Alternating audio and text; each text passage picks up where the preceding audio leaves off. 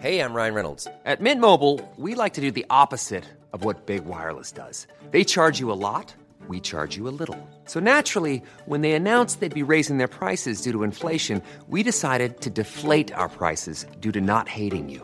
That's right. We're cutting the price of Mint Unlimited from $30 a month to just $15 a month. Give it a try at mintmobile.com slash switch. $45 upfront for three months plus taxes and fees. Promo rate for new customers for limited time. Unlimited more than 40 gigabytes per month. Slows. Full terms at mintmobile.com.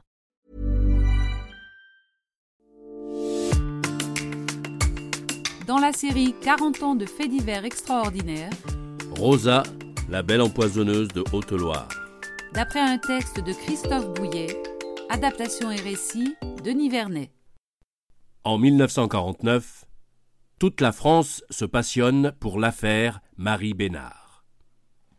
Celle qu'on surnomme la bonne dame de Loudun, petite cité de la Vienne, est soupçonnée d'avoir assassiné par empoisonnement douze personnes, dont son propre mari. C'est une affaire qui va défrayer la chronique judiciaire, et on en parle encore de nos jours. Mais en cette année 1949, loin des agissements supposés de Marie Bénard, dans le département de la Haute-Loire, on ne parle que d'une autre femme. On ne parle que d'elle. Elle, c'est Rosa Monchamp. Et, contrairement à Marie Bénard, Rosa Monchamp, c'est une jolie femme.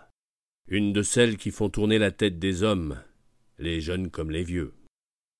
Et comme celle qu'on surnommera bientôt la belle Rosa n'est pas vraiment farouche, bien des hommes vont finir par perdre la tête pour de bon.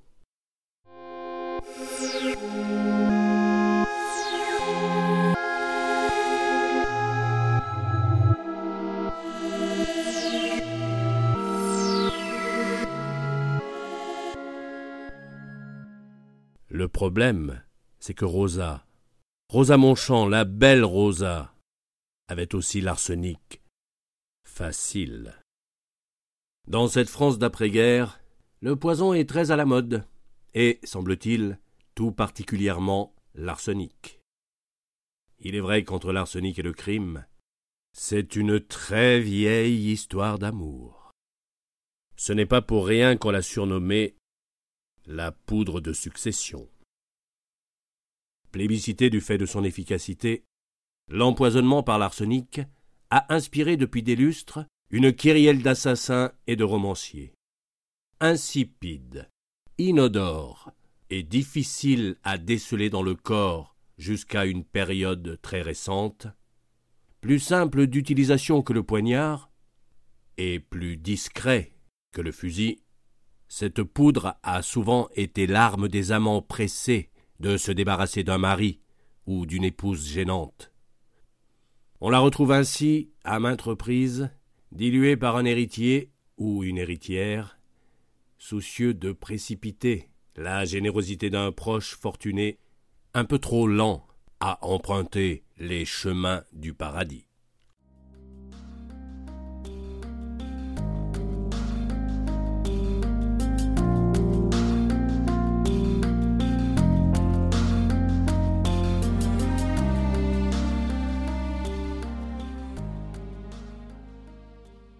Cette histoire commence par l'envoi d'une lettre anonyme expédiée au palais de justice du Puy-en-Velay, la préfecture du département de la Haute-Loire. L'écriture est appliquée, le ton mesuré et les détails précis. Les lettres anonymes, c'est malheureusement devenu monnaie courante dans tout le pays depuis l'occupation allemande et la politique de collaboration des autorités de Vichy. Cependant, le procureur de la République, Michel Pomara, ne néglige pourtant pas le contenu de la lettre. Il sait, par expérience, que dans ce coin d'Auvergne, exception faite de quelques détraqués, on n'aime pas endosser le rôle peu courageux du corbeau dans le but de déclencher l'appareil judiciaire. Il faut dire que dans ce pays, non loin du mont Mézin, les gens préfèrent généralement satisfaire les vieilles rancunes, les yeux dans les yeux. En quelques lignes, la plume inconnue rapporte une rumeur, Une rumeur qui circule depuis quelque temps dans le petit village de Lantriac. Et il ne s'agit pas d'une de ces rumeurs graveleuses qui font rire sous cap les persifleurs ou provoquent l'indignation des grenouilles de bénitier. Non. Il s'agit cette fois-ci d'une affaire bien plus grave. La lettre anonyme accuse tout simplement une femme d'avoir assassiné trois personnes. Le mobile, un héritage, et puis l'envie de changer de mari. Et cette femme qu'on met sur la sellette, c'est Rosa Monchamp, la belle Rosa.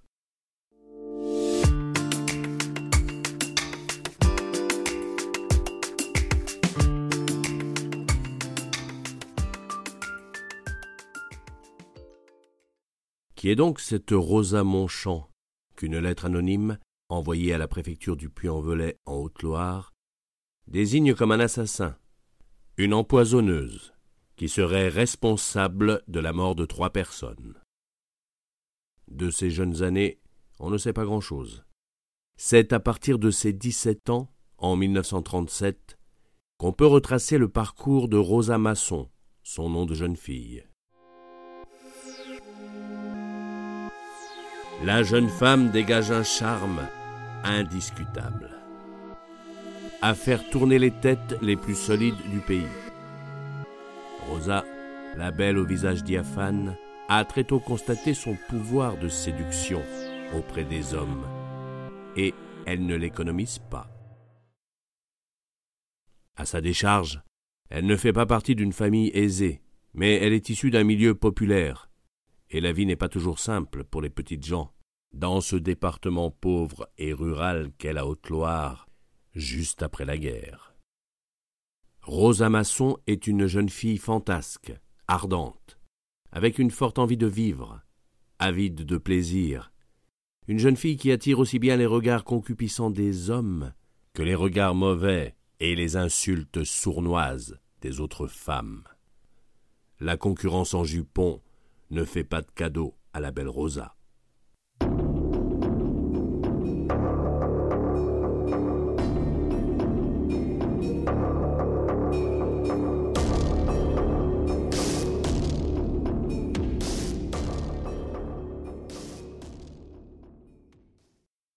C'est à Lantriac, en Haute-Loire, que Rosa rencontre Claudius Monchamp, un gars du coin le couple ayant, suivant une expression pleine de malice, fêté Pâques avant les rameaux, disons plus simplement, ayant eu des rapports intimes avant le mariage, une naissance s'annonce et le mariage s'impose alors. Mais l'enfant décède à l'âge de huit mois. Puis, comme pour la plupart des garçons de sa génération, vient l'appel sous les drapeaux pour Claudius, qui part en garnison à Saint-Étienne, où sa jeune épouse le rejoint à la fin novembre 1938. Rosa et Claudius tentent de se reconstruire après la perte tragique du bébé. Mais la guerre ne leur en laisse pas le temps.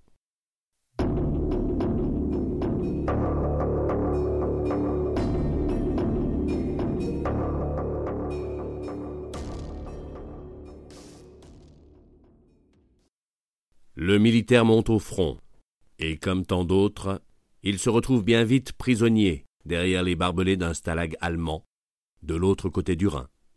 C'est la débâcle de quarante. Rosa a vingt et un ans, et elle reste dans la préfecture stéphanoise. Vite repérée à cause de ses indélicatesses répétées, on la découvre volage et malhonnête. Maîtresse d'un dangereux repris de justice, déserteur et souteneur notoire, elle se fait arrêter en 1940 pour prostitution clandestine, puis pour s'être fait avorter. Plus tard, le détournement d'une partie du salaire qu'une camarade de la manufacture d'armes et cycles de Saint-Étienne l'avait chargé de récupérer pour elle, lui vaut à nouveau des soucis avec la justice. Et puis des extorsions diverses la conduisent une fois encore devant le tribunal de Saint-Étienne. Sa dernière condamnation date du 10 octobre 1941. Deux fois huit mois de prison pour escroquerie et vole à la tire. Décidément, la belle Rosa file un mauvais coton. Et, afin d'éviter l'incarcération, elle produit de faux certificats médicaux attestant la nécessité d'un internement en hôpital psychiatrique. Pour Rosa Monchamp, il est vraiment temps de se mettre au vert.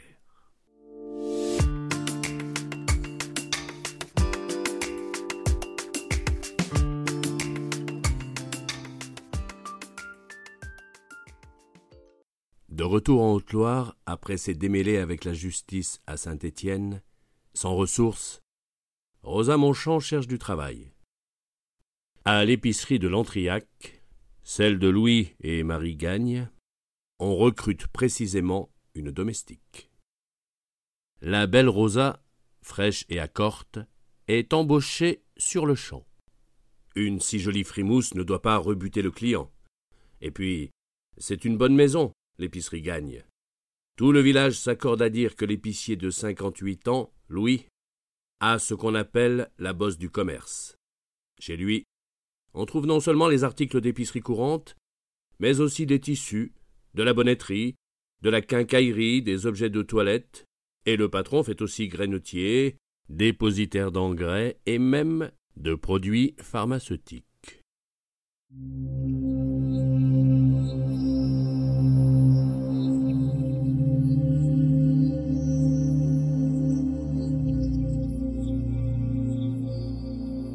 De bonne taille et carré d'épaule, Louis Gagne affiche un moral à la hauteur de son physique. C'est un gai compagnon qui ne laisse pas sa place à table, boit sec et qui, bien que marié et père d'une fille déjà grande, ne déteste pas frôler les jupons des filles. Il les frôle tant et si bien que très vite Rosa, la jolie servante, devient la seconde maîtresse de maison, et surtout la maîtresse de Louis. Mais Marie, l'épouse délaissée, ne s'en laisse pas compter, et avec la complicité de sa fille Fernande, elle livre une lutte sans merci pour rendre la vie infernale à cet employé à la cuisse un peu trop légère. Qui, de Marie ou de Rosa, gagnera la bataille?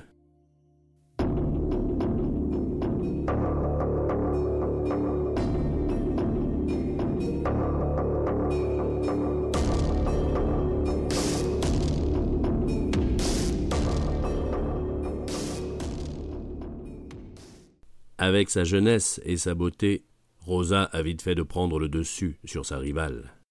Elle se plaint à son amant du traitement que lui font subir les deux autres femmes de l'épicerie. Et Louis Gagne prend son parti. Il rend à son tour la vie intenable à sa femme et à sa fille Fernande, dont la santé mentale décline dangereusement, au point que les médecins ordonnent son placement en hôpital psychiatrique humiliée et meurtrie par les événements, désormais seule face à son mari qui a pris le parti de Rosa, Marie Gagne peine désormais à tenir son rôle. Face aux clients, elle essaye de faire bonne figure, mais le cœur n'y est plus. En mars 1942, l'épicière tombe brusquement malade après avoir, jusqu'à 52 ans, joui d'une santé robuste. Aux maux de tête s'ajoutent des troubles de la vue et aussi de l'écume qui s'échappe de sa bouche. Marie devient une ombre, et peu à peu, elle sombre dans le néant. Son agonie devient un véritable calvaire, et le 1er avril 1942, Marie Gagne s'éteint définitivement.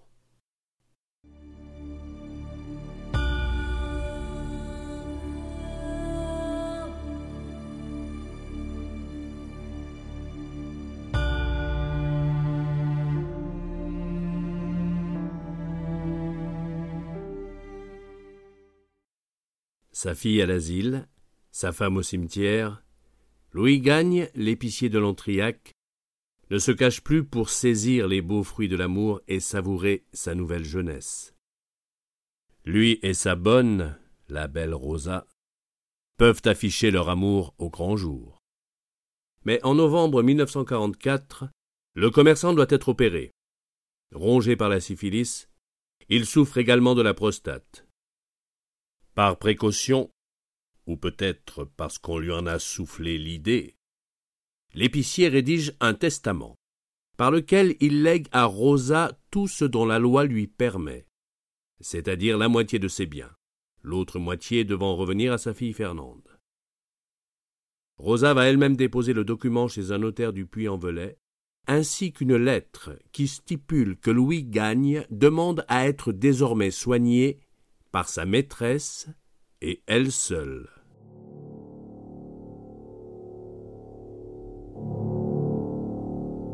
Après son opération de la prostate, Louis Gagne revient rétabli à l'Antriac, mais très vite. Il doit s'aliter à nouveau, et son état de santé empire de jour en jour. Presque trois ans après sa femme Marie, Louis Gagne meurt à son tour.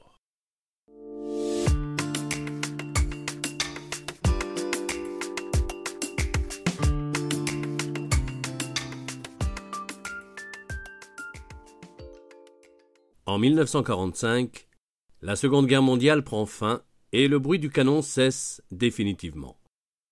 Le Reich d'Hitler s'effondre enfin et le rapatriement des prisonniers de guerre peut enfin commencer. Et c'est ce qui arrive pour Claudius Monchamp, le mari de la belle Rosa, qui revient d'Allemagne où il était prisonnier. Claudius Monchamp qui ne dit rien quand il découvre sa Rosa derrière le comptoir de l'épicerie de l'Antriac. Garçon pondéré et docile, le voilà revenu et, pour lui, c'est la seule chose qui compte. Les petites misères de la vie quotidienne s'acceptent avec sérénité quand on a connu l'expérience de la guerre et de la captivité. L'ancien prisonnier ne pense donc qu'à reprendre sa vie là où elle s'était arrêtée en 1939. Il est heureux de retrouver sa femme chérie, ses parents, et souhaite simplement retrouver du travail.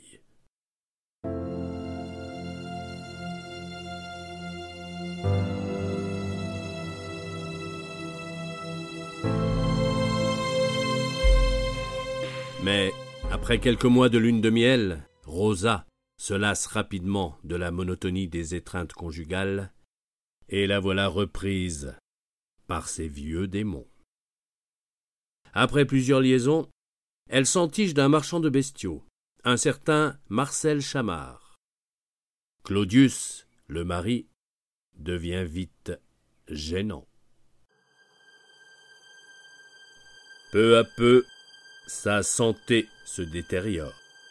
Maux de tête, paralysie partielle, perte de la vision. Claudius Monchamp présente les mêmes symptômes que Marie et Louis gagnent. La douleur devient vite insupportable, et il doit rester couché. Inquiet, ses proches insistent pour l'hospitaliser, mais sa chère femme refuse avec obstination. Sur une chaise, au pied du lit, Rosa a déjà déposé un costume noir. Et de temps en temps, un amant se faufile pour donner un réconfort affectueux à l'épouse affligée. Claudius Monchamp entend tout, mais il ne peut plus dire grand-chose. Il meurt le 3 mars 1949, à l'âge de 33 ans. La guerre ne l'a pas tué, mais la paix, elle, lui a été fatale.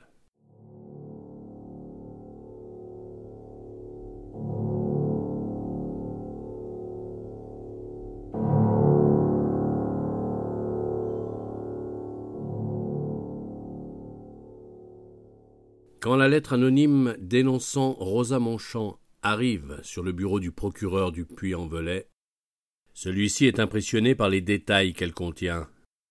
Et puis il est aussi impressionné par le procès intenté par Fernande Gagne, la fille de Louis et Marie, les épiciers de l'Antriac. Elle veut récupérer l'épicerie et l'argent de ses parents. Aussi a-t-elle attaqué Rosa en justice pour captation d'héritage. Après avoir obtenu gain de cause en première instance, la fille de l'épicier a perdu devant la cour d'appel de Rion et la cour de cassation a été saisie. Bien vite, Rosa Monchamp se retrouve devant le tribunal accusée de trois crimes. Dans le box des accusés, elle crie son innocence. Le magistrat fait exhumer les corps de Marie et Louis Gagne et aussi celui de Claudius Monchamp. Tous contiennent de l'arsenic. Mais, comme souvent, les experts sont divisés. Le cas le plus controversé est celui de Louis Gagne. Atteint depuis longtemps par la syphilis, il s'administrait lui-même, sans contrôle médical, de grandes doses de remèdes à base d'arsenic. Mais pour les jurés, l'affaire ne fait aucun doute.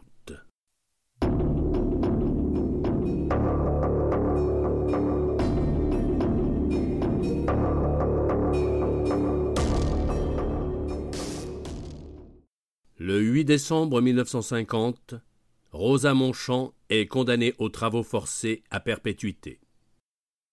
Le 12 juillet 1956, sa peine est commuée en 25 années de réclusion.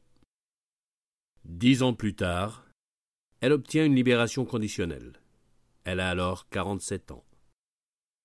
Quelques années après, elle se met en ménage avec un garçon de café de 24 ans qu'elle épouse quelque temps plus tard. En 1980, son jeune mari prend une maîtresse. À son tour, Rosa devient encombrante. Son époux décide alors de s'en débarrasser.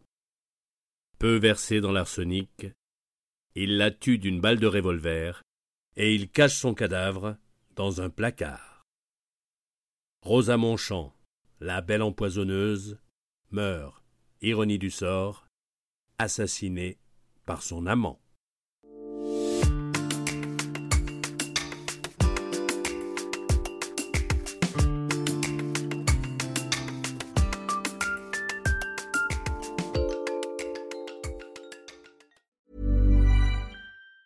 Planning for your next trip? Elevate your travel style with Quince. Quince has all the jet setting essentials you'll want for your next getaway, like European linen premium luggage options, buttery soft Italian leather bags, and so much more. And it's all priced at 50 to 80% less than similar brands. Plus, Quince only works with factories that use safe and ethical manufacturing practices. Pack your bags with high-quality essentials you'll be wearing for vacations to come with Quince. Go to quince.com slash trip for free shipping and 365-day returns.